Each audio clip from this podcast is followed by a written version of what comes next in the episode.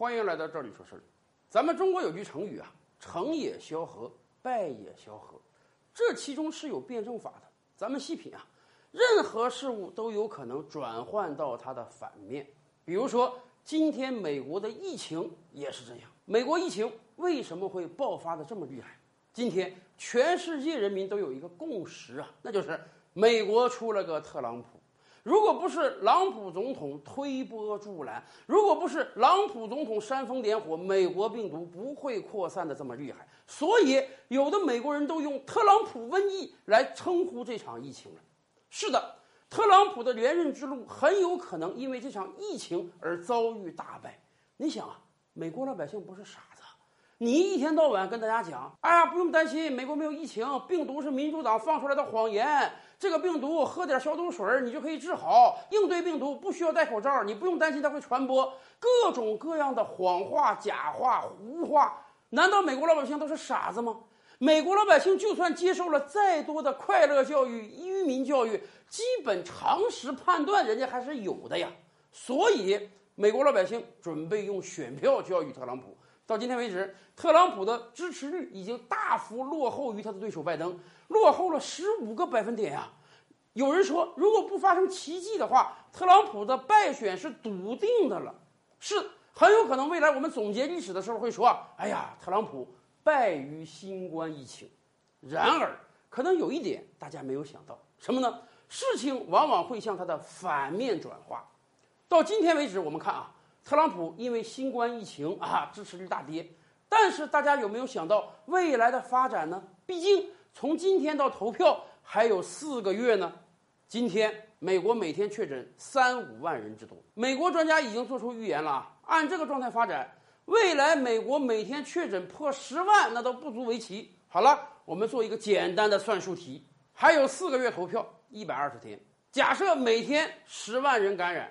那就是一千两百万人呐，再加上现在的三百万人，一千五百万人啊！也就是说，未来啊，到投票之前，美国恐怕有百分之五的人口已经感染了。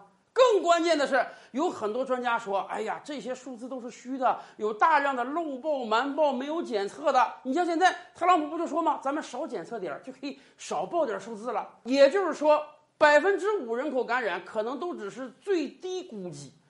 往高了算，美国未来可能有百分之十、百分之十五，甚至百分之二十的人感染这场疫情。那么你想想，到今年的十一月份，美国将是怎样一副人间炼狱的惨状？对于民主党的支持者来讲。是一方面恨得牙根痒痒，怎么选上这么一个货？另一方面，人家是爱惜自己的身体的，人家知道，哎呀，疫情这么严重，每五个人中可能就有一个人感染了，那所有公共场合人多的地方，我千万别去啊！我待在家里是对自己最好的保护。顶天了，两点一线到单位工作，然后马上回家，千万不要在外面过多停留。那么好了，他们敢去投票吗？投票可是人员密集的场合啊，在一天之内，大量的人涌到投票箱，人和人之间根本就没有什么社交距离了，甚至有很多人根本就不戴口罩，然后去投这个票。你想，大量的民主党的支持者那个时候心里怕到什么状态？五分之一的人感染啊，我敢去投票吗？我有必要为了去投个票把自己感染上吗？而共和党的支持者则不同了，共和党的支持者到今天，人家连口罩都不戴啊，人家相信，哎呀，这个病情没什么，甚至美国有很多年轻人竟然夸张的开启了新冠疫情的 party。更关键的是，特朗普的支持者人家够铁杆，够狂热，他的支持者从绝对数量上讲是少的，但是人家每一个不管遇到什么样的状态，一定会去投票的。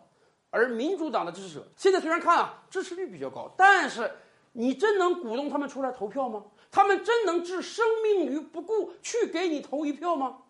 这也是为什么今天特朗普特别反对邮寄选票的原因。人家自己算过账啊，邮寄选票啊，你把选票送到选民家，民主党那些支持者呢，人家在家里就可以填选票了，人家不用出门投票了。哎，这会拉高民主党选民的投票率。而对于自己的支持者来讲，管你邮寄不邮寄，一定会支持特朗普的。所以，特朗普总统今天千方百计地阻挠邮寄选票的实施，他一定要确保每一个州老百姓必须来到指定的地方投票才行。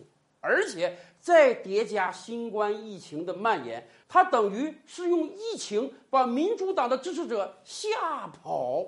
也就是说，几个月之后可能会上演一个奇迹，因为疫情更坏了，因为美国人感染的更多了，反而让特朗普当选了。